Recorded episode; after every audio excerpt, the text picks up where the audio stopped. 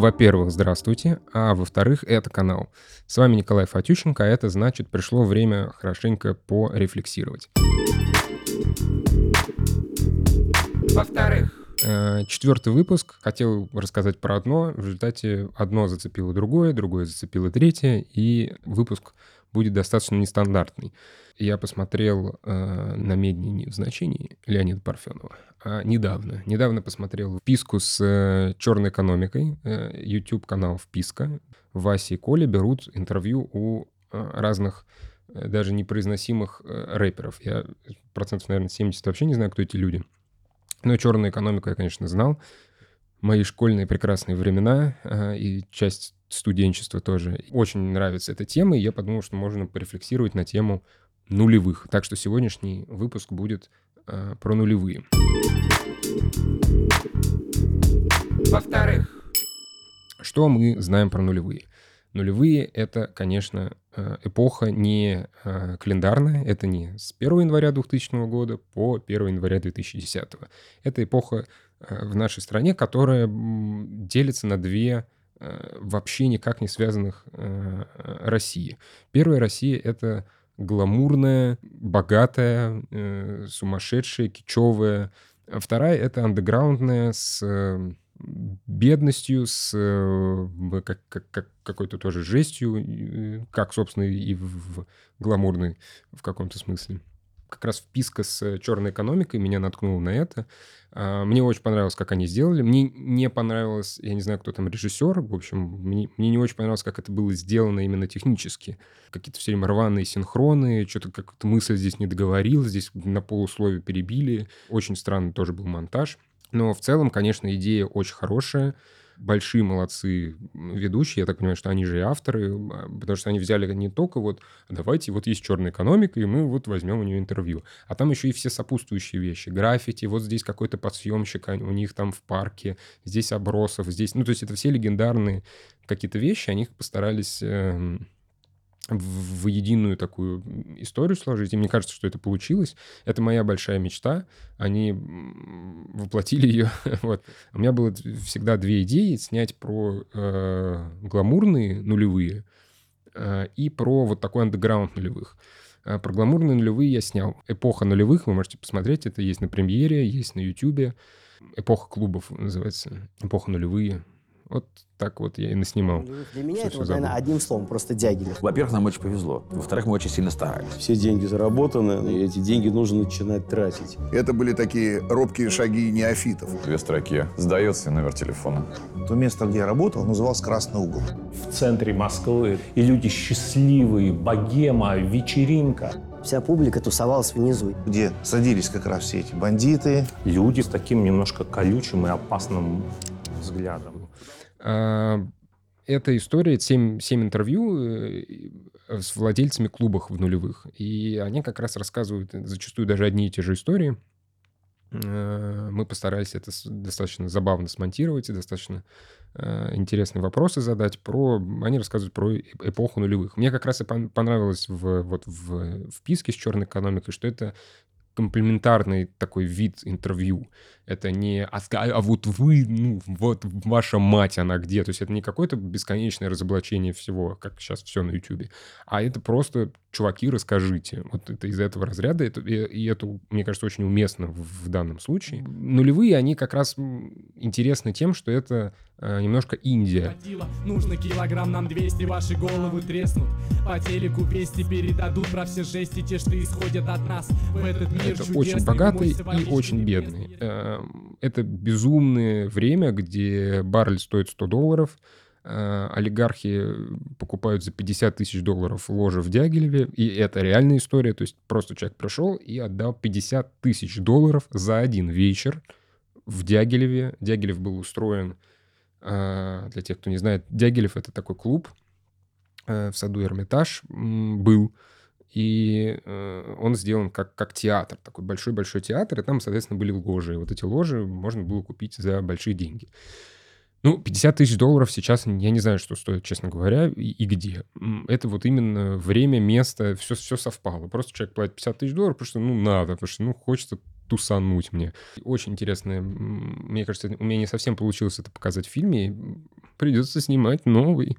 Эм, это такая наивная советская нация, на которую свалились просто капиталистические миллионы. А что с ними делать, вообще непонятно, потому что у тебя представление о прекрасном — это а, ну, вот у соседа две машины, две машины, а у меня будет три машины. И поэтому все это там Прохоров, это заказывающий для, не знаю, как их назвать, моделей э, самолеты, чтобы они там мотанулись туда-сюда на частном джете э, отдельном. Это какие-то вот эти 50 тысяч долларов заложит, какие-то там 500 машин, э, Рублевка вся, э, собственно, сделана по такому принципу. Вот, например, на Рублевке есть Версаль. Э, просто человек съездил в Версаль, понравился ему Версаль, и он приехал и сказал, ну, как бы хочется Версаль, вот просто давайте строить. И он построил уменьшенную копию. Это потом все, естественно, не продается, и сейчас э, все эти вещи висят там годами в продаже. Ну, потому что кому, ну, какой в здравом уме сейчас человек э, переживший столько мировых кризисов, скажет, хотел бы я на Рублевке за миллиард рублей Версаль, поживу-ка я в нем на минус 86 этаже. А, конечно, нет. И, ну, ответ, мне кажется, достаточно очевиден, почему, почему вот это, почему вот это э, безумство э, происход, происходило, потому что не было поколенческих э, богатых людей. То есть в Европе это у него был богатый дед, у него богатый отец, он богатый, у него будут богатые дети и так далее. Ты на каком-то поколении, конечно, перестаешь уже кому-либо и что-либо доказывать. Эм, в этом смысле достаточно выигрышно смотрится, например, Абрамович, потому что он всегда ходит в какой-то безбрендованной футболке, безбрендованных джинсах. Ты типа не знаешь, что у меня деньги. Ну, то есть это какие-то внутренние истории. Ну, опять же, с другой стороны, человек футбольный клуб купил в Англии, поэтому все-таки есть, наверное, внутренняя какая-то потребность что-то доказать. Э, конечно, это, это, это история с какими-то внутренними такими комплексами. И у нас это на самом деле было. Это было там в царское время, и были у Гелеровского там даже это есть в Москве, когда это из поколения в поколение, там это какая-то булочная, она переходит, и, в общем, э, тоже есть эта преемственность, и это дворянство тоже это преемственность и так далее. Но потом просто советская власть это все э, ЦК поцикала, ЧК почикала, и э, в, нуле, в 90-е это оказались люди, которые выращены в той парадигме, где ну, нужно как бы стоять за колбасой, а здесь у тебя миллиард долларов. Ты миллион долларов не очень, не очень понимаешь, что это такое, а это в сто раз больше. Дети этих миллиардеров и миллионеров, они уже так себя, конечно, не ведут. А первое поколение, оно, конечно, всегда сходит с ума, и везде так, это не, не, не какой-то генетический код, так, так устроена человеческая натура. И параллельно с этой Россией существует Россия андеграундная, в которой все то же самое, только дешевле. Я, кстати, не, не, не вкладываю здесь никакого, что это хуже. Дешевле это хуже. Нет, оно просто по-другому стоит. Вот я бы это так сформулировал. А, наркотики и там, и там. А, машины и там, и там. Преступная деятельность и там, и там. А, убийства и там, и там. А, смерти от э, передоза и там это в нулевые, гламурные нулевые было очень сложно снять у меня сценарно выходил просто некролог. Потому что все они говорят о людях, которые... Этот умер, этот недавно э, умер, этот, этот сейчас помрет. В общем, они просто реально люди, которые у меня в фильме это люди, которые выжили благодаря каким-то своим характеристикам. Э, это люди, которые по всем законам жанра, э, все, всех закон пьес, они, конечно, должны были под забором, там их должны были убить какие-то бандиты, или они должны были умереть. Это люди, которые как раз вот благодаря своим характерам они выжили и, собственно, продолжили делать, выступать, открывать клубы, открывать рестораны и быть успешными. Параллельно с этим существует э, андеграундная Россия. И в этой андеграундной России, конечно, тоже мрак, только другой. Выше упомянутая черная экономика. У Бразии э, есть трек, э, в котором э, есть строчки «Сюда привозят хмурые дряни реки, так что суетись, пока твои не встрянут дети». Если, э, если иголкой вену прямо метит, ты попадешь в злой системе прямо в сети, ну а потом уже прячь своего парня в сейфе, система разорвет его, как рвал Карпин в сельте. Система разорвет его, как рвал Карпин в сельте Кто-то ловит карпа и сельди Кто-то в картах серьги Кто-то старый, беден, но умен, как Карл Маркс и Гегель Это может и так, но зависимость кайф у меня съедает с утра Я хотел бы жить по правилам, но правила не... А, во-первых, зачем мне эти знания? Я лучше бы знал какую-нибудь книжку по математике. Во-вторых, это, в принципе, описывает то время э, и место, э, про которое мы и говорим. Потому что у меня в силу разных жизненных обстоятельств, у меня было достаточно много школ разных, школ жизни, нет, обычных школ районных, было бы прикольно, если бы какой-то был такой рэпер честный, который говорит, я прошел разные школы жизни. Ну, на самом деле, это обычные школы, просто вот в разных местах они были. А, за мной следили. Ну, за мной следила няня, ее мама наняла, просто чтобы я там, ну, не курил. Такой у него был бы честный рэп. А у меня было несколько школ, и они были очень контрастные. А, вот в одной из школ, которая как раз была из андеграунда России, я бы ее так назвал, а, там чел просто сел через полгода, когда я пришел, за, за какой-то типа разбой там или нападение на кого-то. А, а я пришел из такой обычной районной Никулинской школы. Ну, как бы, да, у нас там была какая-то жизнь, но она была, ну, не, не из ряда какие-то драки были, там еще что-то, но это все было. Ребята повзрослели, и машин все марки в фуле. На свободе, отпустите Оста. Мой брат Зурик на свободе, я стреляю в воздух. Я стелю на минус, моя цель плюсы. Подаю вам треки солью, будто Эль Нусар. А, а вот в, в, в следующей школе э, она как раз была прям, ну, то есть были вещи, которые я даже не знал. Не, не, в смысле, я не сталкивался с ними, а я даже не знал про существование таких э, аспектов человеческой жизни. Как бы было жестко. То есть, у меня, во-первых, уже была тогда росла э, щетина, и все в основном кавказцы ее заценивали, поэтому не трогали меня. Вот. Эм, а, и у нас, кстати, были, э, я тоже люблю это вспоминать, у нас были самые типа ультраправые типы, э, вот в этой школе, и из них, их было четверо, и двое из них были татары, и один был армянин.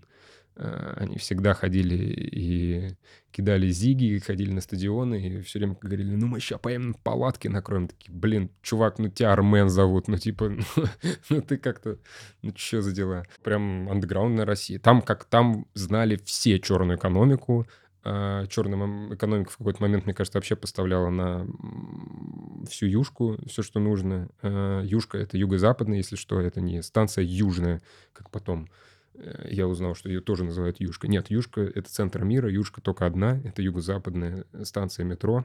Я помню, я с дедушкой разговаривал, э, я говорю, ну, а дедушка у меня такой коренной-коренной москвич, прям вот классический.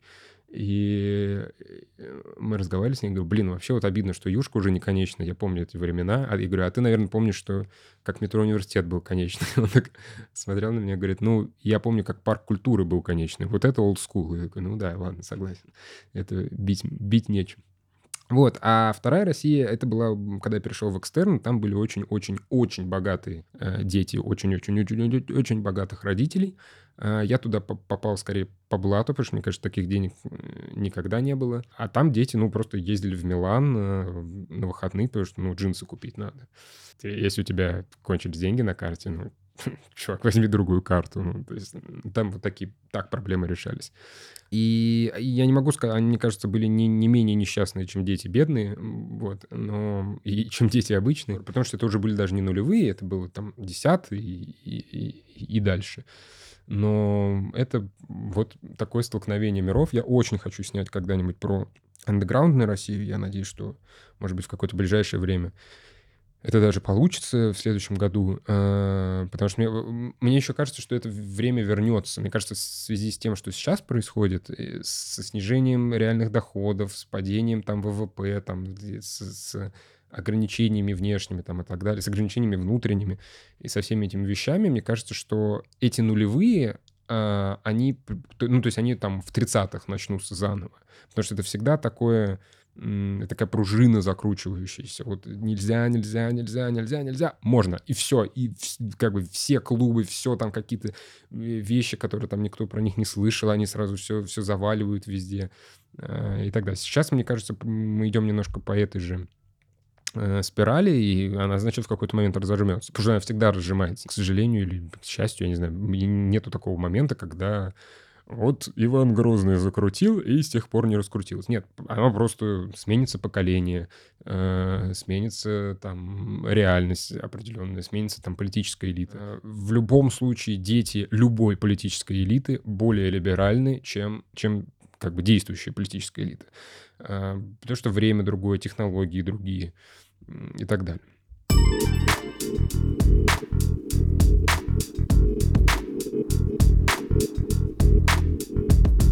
Во-вторых, фильмы, про которые я хотел бы сегодня поговорить, а, это а, как раз фильмы, связанные с нулевыми. Я посмотрел списки фильмов нулевых, фильмы про нулевые, это полная чушь, честно говоря, все эти подборки. Ни, мне кажется, ни один бы фильм туда не поставил, ни на то место, и, может быть, даже не в этот список. Ну, кроме фильма «Кукушки». «Кукушка» есть во всех э, списках, и, и «Кукушка» там по праву. «Кукушка» — классный фильм. Вот. Э, он не про нулевые, он просто снят нулевые. Я посмотрел недавно э, фильм «Даунхаус», э, про где играет молодой Бондарчук прекрасный. Про переосмысление, в общем, произведения «Идиот». Мне очень понравилось. Там совершенно все сумасшедшие, как, как, как и нужно, с забавными цитатами оттуда, которые оказываются оттуда. Очень много вещей. Я даже не знал, что они, собственно, из фильма «Даунхаус». Так что на пятничный вечерок, мне кажется, это отличный фильм его посмотреть. Мне, э, я посмотрел фильм Generation P Гинзбурга. Мне на самом деле он понравился. Мне кажется, что он с середины где-то увядает немножко, и там вот эта середина э, смазывается. Но куча вещей, которые я цитирую оттуда, ну, из книги, понятное дело, но из фильма, и замечательно играет там Ефремов, с этим институтом, институтом пчеловодства.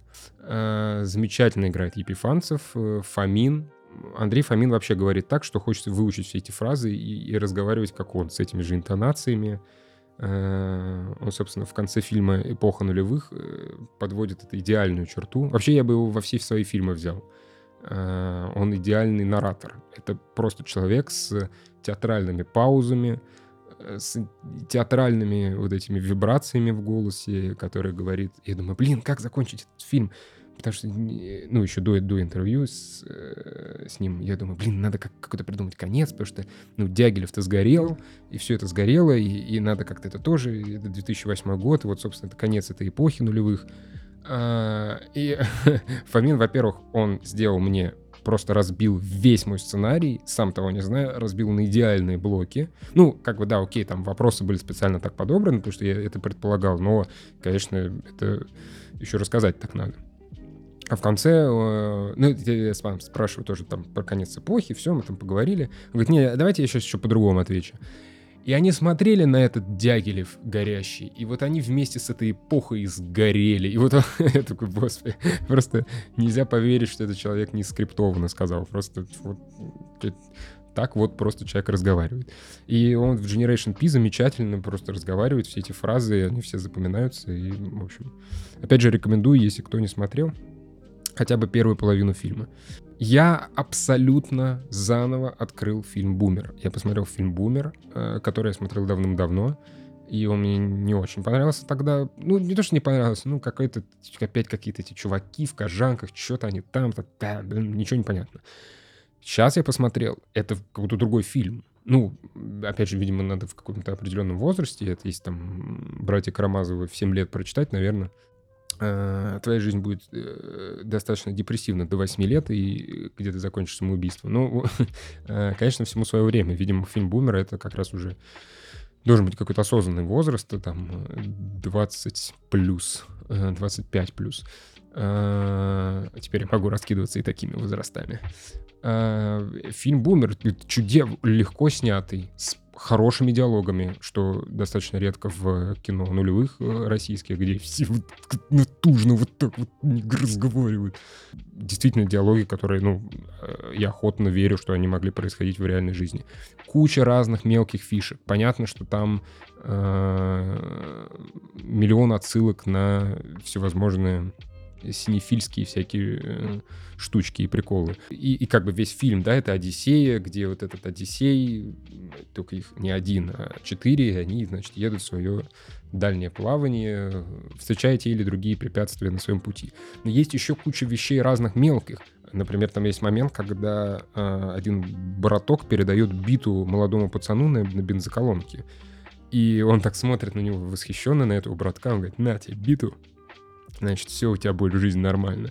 И ты такой, вот оно, вот это э, передача насилия из поколения в поколение, вот это он будет, э, как пока у нас вот такие герои, пока у нас люди, которые бьют битами в башку других людей, это вот, ну, вот, вот оно вот так, вот, и, э, и он это передает, это такой счастливый, у меня теперь это бита, и понятно, что как только они отойдут, он это биты пойдет и поколотит как вот своего сверстника. Куча вещей, вот эта идея с тем, что, ну, там главные герои — это четыре э, друга, э, в силу разных тоже у каждого своих обстоятельств, они в одной машине, собственно, в бумере, в БМВ, едут э, выполнять там одно дело, чтобы много не спойлерить. А, и сталкиваясь с какими-то героями на своем пути, еще в фильме показаны там 15 20 минут жизни этого героя дальше, что с ним было после того, как с ним встретились главные герои. Ну, кстати, не обязательно 15-20 минут, на самом деле, там, может, и следующие сутки. В общем, что произошло дальше с этим героем. Это очень хорошая идея, э, она как-то свежо смотрится, не, не, не могу так сходу вспомнить какие-то фильмы, где это еще э, было бы. Э, эта идея мне, мне тоже очень понравилась, потому что это тоже вот нас от, относит к предыдущему выпуску. Идея возмездия. Э, идея возмездия, потому что, ну, вся религия построена на том, что э, должно быть определенное возмездие, что вот человек плохо жил, и он не может просто вот там принять яд в бункере с Евой Браун и, и детьми, и ничего ему за это не будет, за всю жесть, которую он натворил а, обязательно там где-то ему воздастся. Э, вот эта идея э, не мировой, но религиозной справедливости, э, она как раз здесь тоже присутствует. Потому что какие-то люди, которые делают плохие дела, и ты думаешь, ну что, реально, вот просто вот он, ну как бы дальше будет жить, и все, вот он, вот все, и так все и закончится. Эм, нет, не так. Вот человек, который нарвался на всех, вот он рано или поздно нарвется на какого-то человека, который вот будет сильнее, чем он. А человек, который делал хорошие дела, вот он рано или поздно нарвется на человека, который за это хороший, ему отплатит в 40 раз э, более хорошим. Поэтому, э, не знаю, «Бумер», если не смотрели давно, пересмотрите. Я абсолютно заново его открыл, мне очень понравилось. И даже бесячая вот эта э, мелодия не бесила меня, а наоборот как-то я поностальгировал, подумал, блин, это же было во всех мобильных телефонах в какой-то момент. Это было везде. У нас были тетрадки в школе. Сейчас это просто, мне кажется, невозможно представить. У нас тетрадки, по которым мы учились, сзади обложки, на них что-то продавалось детям. И это были игры, еще что-то. И в том числе были вот эти мелодии полифонические, где был фильм «Бумер». Ну, мелодии из фильма «Бумер». Э, на которой якобы Сергей Шнуров заработал миллион долларов на ней. Почему-то это бы мне заполнилось. Это как эта новость была в какой-то момент везде, что именно миллион долларов на одной мелодии он заработал. Вообще, конечно, ну, жесть. на тетрадках просто печаталась реклама для э, детей, которые на родительские деньги. Это в долларах же еще все было, все эти э, тарифы, ну, телефонные. И все тут же на уроках это все просаживали. Сейчас это представить достаточно э, сюрно. Возвращаясь к первой части подкаста, э, мы обсуждали недавно с э, моими друзьями, э, ну, с которыми мы, собственно, в одной школе проучились миллион лет, мы э, обсуждали, что многие вещи, которые сейчас попадают в новости, они у нас да, не то, что не попали бы в новости, а родителям бы не сообщили. У нас, например, была, была такая тема, старшеклассники кидали... Ну, как бы понятно, все везде курили, все туалеты были всегда забиты тысячу сигарет, э, и люди, которые, по-моему, приходили не курить в туалет, их выгоняли в какой-то момент. Э, это как бы все понятно. Драки — это как все везде. Но у нас была какая-то особенная тема, не, не помню, чтобы это было в других каких соседних школах. Это перцовые баллончики. У нас старшеклассники, чтобы сорвать уроки, ну, или просто как бы ради э, шутки, э, они продырявливали этот перцовый баллончик и выкидывали его в, на четвертом этаже в вентиляцию. Соответственно, он мог упасть, падая четыре этажа, э, заражал э, всю, все этажи вокруг. Ну, по крайней мере, там какие-то конкретные рекреации. Ух, какое слово вспомнил, рекреации. Вот здравствуй, школа. На всю жизнь. И у нас в классах невозможно было даже дышать в какие-то моменты. Но у нас не, не то, что это не было... То есть я сейчас понимаю, это новость, она расходится по телеграм-каналам, э, Мэш, осторожно, новости, там вот перцовый баллончик был закинут, там все, ведется семь расследований. У нас окно не всегда разрешали открывать. Там, «А, Наталья Николаевна, можно вот окно открыть? Ой, ну ладно, не придуривайтесь, он не так уж и си. Ну, откройте окно. Выходить не надо, все, ведем дальше урок. То есть это вообще не было никакой э, вещи. Половина учителей, которые были у меня в жизни, они вообще профнепригодные. Это ну, опять же, не знаю, даже, может быть, 40 лет пройдет, и я там по-другому скажу, но все это полная чушь. Ой, ну вот выпустишься из школы, будешь по ней скучать. Нет, вообще ни минуты и ни дня не было, чтобы я по ней скучал. Жуткое время во всех школах, где я был, были совершенно замечательные учителя, некоторые, единицы которые любили свою профессию, которые любили детей. Сейчас кажется, что это такое, ой, ну, любили детей. Понятно. Нет, нет. 70% людей, которые преподавали в моих школах, просто ненавидели детей а, и воспринимали это как наказание. Вот в школу в нулевых, я думаю, что и в 90-х тоже, судя по рассказам, это, это было как не, некое, некий элемент ссылки. Э, люди, которые, в общем, в жизни себя плохо чувствовали и были нереализованы, и им казалось, что жизнь отстой, вот их... Э, а давайте он будет тогда детям математику вести. Ну, давайте, хорошая идея. И, опять же, не все были очень хорошие, которых я вспоминаю, и э, обязательно напишу в каком-нибудь биографичном рассказе, в какой-нибудь книге моей биографии, они обязательно будут упомянуты хорошими словами. Вот, поэтому многие вещи сейчас кажутся э, странными, из ряда вон выходящими. Буквально 10-15 лет назад это было ну, просто нормой. Ну, то есть там сейчас отнять телефон э, на районе это, это скандал. У нас это происходило... Последний раз у меня, у, меня э, ну, как последний, там, классе в девятом, наверное, у меня отняли телефон. Просто подошли типы, отняли телефон, ударили мне в пузо. И, в общем, на этом э, мы распрощались. Я сказал, пока, ребят, идите. Вот, я помню, что я долго там совещался на школьной площадке, э, что мне делать. Они сказали, ну, все, иди там к ментам, там все, на, на, надо заявление написать. Ну, у меня не приняли заявление, как бы long story short, чтобы не рассказывать всю историю, достаточно неинтересно. Просто сказали, не, не, мы не будем его принимать. Я говорю, ну, у меня же там вот вы... Они такие, да, не.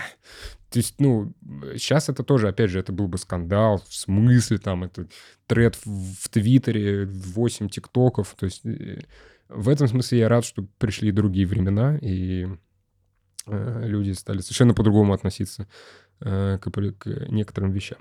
К некоторым стали относиться хуже, как мы знаем. Ну, э, мы пока говорим про нулевые. Такой вот выпуск. Э, выпуск рефлексии. Э, рефлексии. Рефлексии, наверное, правильно. Выпуск рефлексии. Спасибо вам большое, что были на нашей волне во-вторых. Что я могу сказать? Подписывайтесь на канал во-вторых в Телеграме. Будьте в курсе не срочных событий и вообще не событий никаких. Я очень рад реакции на э, рассказ про Китай. Э, можете тоже почитать. Э, тоже есть в канале. Спасибо большое. Пришло достаточно много позитивных э, отзывов. Оби- обязательно продолжу писать и дальше. Вот, так что спасибо вам большое. Во-вторых, во-первых, до свидания. А во-вторых, это канал.